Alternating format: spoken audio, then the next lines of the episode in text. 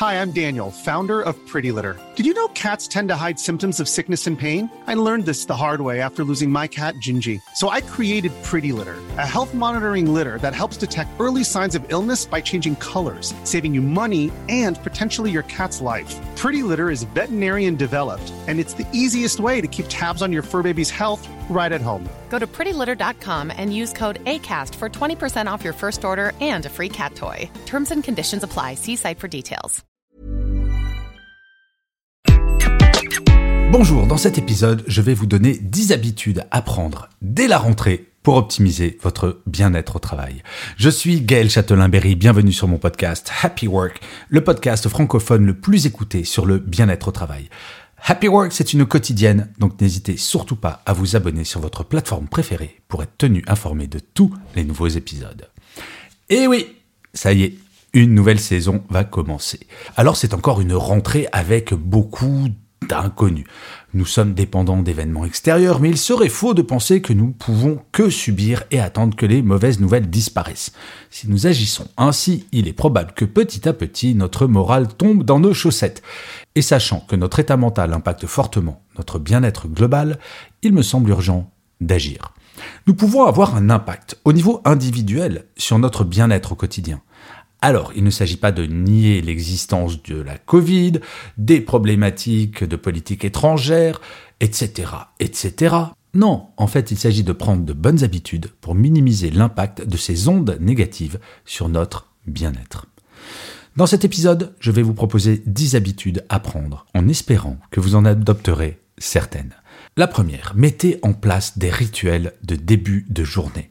Comme nous avons toutes et tous repris le présentiel, vous comprendrez aisément ce qu'est un rituel de début de journée. En présentiel, le matin, vous sortez de chez vous, prenez votre voiture, un scooter, un vélo, un métro ou un bus et allez au bureau. Ce temps de transport, c'est ce qui vous permet de faire une véritable coupure avec votre vie personnelle, un sas de décompression en quelque sorte. Et eh bien comme désormais nous sommes beaucoup à être en travail hybride, ce rituel est fondamental quand vous êtes chez vous. Ne commencez pas à regarder vos emails pro pendant votre petit déjeuner, par exemple. Attendez de vous installer devant votre ordinateur dans un lieu spécifiquement dédié à votre activité professionnelle chez vous. Peu importe la taille de ce lieu. Ce qui compte, c'est qu'il n'y ait qu'une partie limitée de votre logement consacrée à votre activité professionnelle. La deuxième chose, c'est vous allez apprendre à dire non. Vous les connaissez ces journées qui commencent en vous disant Aujourd'hui, je finalise ce dossier et que du fait des emails, des demandes urgentes, des imprévus au final, vous arrivez en fin de journée et n'avez non seulement pas touché au dit dossier, mais vous avez en plus ce terrible sentiment de n'avoir rien fait, alors que vous avez passé votre temps à courir. Ce sentiment est dû au fait que dans ce genre de journée, vous ne faites rien sur le moyen et le long terme, mais n'agissez que sur du court terme. Si vous décidez d'avancer sur tel ou tel dossier, bloquez des moments dans la journée, sans email, sans téléphone, sans rien qui puisse vous empêcher d'avancer. L'organisation par objectif vous permettra petit à petit de gagner en efficacité et en bien-être. Il ne s'agit en aucun cas de ne plus pouvoir répondre à une urgence, mais petit à petit de reprendre la maîtrise de votre emploi du temps. Et par exemple, au lieu de tout lâcher pour répondre à une urgence, de prendre le réflexe de considérer que parfois vos propres priorités peuvent primer sur celles des autres. Et au lieu de répondre oui, vous commencez à répondre non, je ne peux pas maintenant, mais si tu veux, je peux m'en occuper dans deux heures. J'ai d'ailleurs consacré un épisode tout entier de Happy Work sur ce que j'appelle le non positif.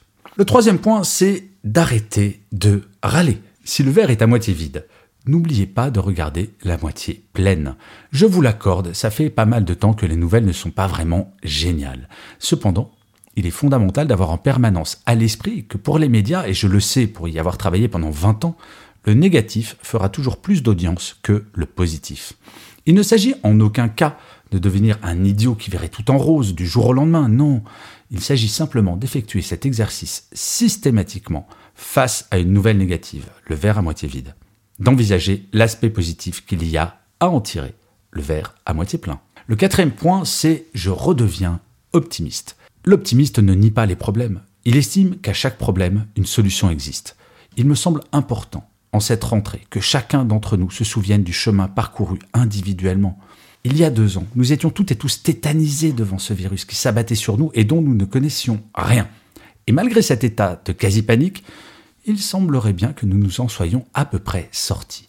Devenir optimiste, ce n'est pas de se faire vacciner, d'oublier les gestes barrières. Être optimiste, c'est de voir le taux de chômage qui baisse dans la plus grande partie des pays. C'est de constater que quand les nations travaillent ensemble, des solutions sont trouvées. C'est de se dire que même si notre vie ne ressemble pas à celle d'avant la pandémie, elle est 100 fois mieux que lors des différents confinements et qu'il ne tient qu'à nous qu'elle s'améliore encore. Le cinquième point, faites des pauses. Toutes les études le montrent. Notre capacité de concentration ne dépasse pas 45 minutes. Au-delà de cette durée, notre efficacité baisse. Si vous avez fait du télétravail pendant le premier confinement, vous avez probablement connu ces journées qui commencent au petit déjeuner devant l'ordinateur et qui se finissent tard sans presque jamais se lever de sa chaise. Non seulement c'est épuisant, mais c'est inefficace, malgré le sentiment d'implication que cela nous donne. Faire des pauses, c'est non seulement bon pour vous, mais également pour l'entreprise. Une pause entre 5 minutes et 15 minutes, toutes les 45 minutes, essayez pendant une semaine ou deux, et vous verrez, cela changera littéralement votre vie. Et j'aime bien cette petite citation de Mahomet qui dit ⁇ La patience est la clé du bien-être ⁇ Et oui, parfois, il faut savoir prendre son temps pour changer ses habitudes. Et pour une fois, je vais couper cet épisode en deux, histoire de pas vous parler pendant 20 minutes, et je vous propose de faire les 5 prochains conseils dans l'épisode de demain. Je vous remercie mille fois d'avoir écouté cet épisode de Happy Work. Je vous dis bien rendez-vous à demain, et d'ici là, plus que jamais, prenez soin de vous.